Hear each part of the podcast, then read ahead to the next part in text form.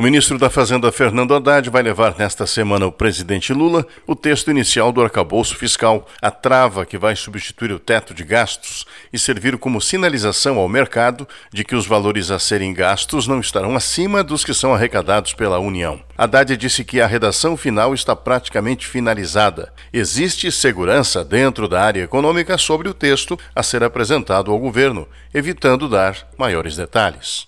Eu tomei as providências em janeiro para já reduzir a metade o déficit projetado pela lei orçamentária herdada do governo anterior, né?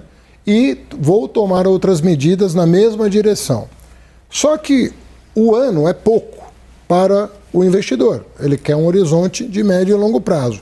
Então, o que é o arcabouço fiscal? Ele vai oferecer justamente essa moldura. O desenho, eu diria para você que foi muito bem recebido. Agora, cabe depois a negociação dos parâmetros, que é uma outra etapa tão importante quanto. Eu não vou antecipar a regra, não posso, até por respeito ao presidente da República.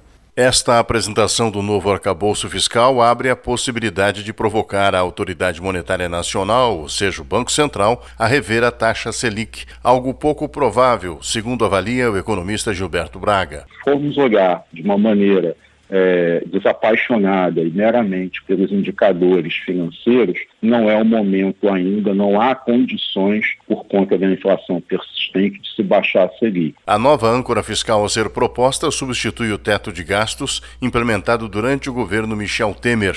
Durante a campanha presidencial de 2022, o candidato eleito Lula da Silva criticou duramente a regra de controle dos gastos públicos. Não deixe seu futuro para depois. Vem para o Feirão de Profissões Uninter. Faça sua graduação à distância com até 70% de desconto nas mensalidades. Ou aproveite duas pós-graduações à distância a partir de R$ 99,00 mensais no curso todo. Inscreva-se já. Uninter.com Repórter Paulo Otaran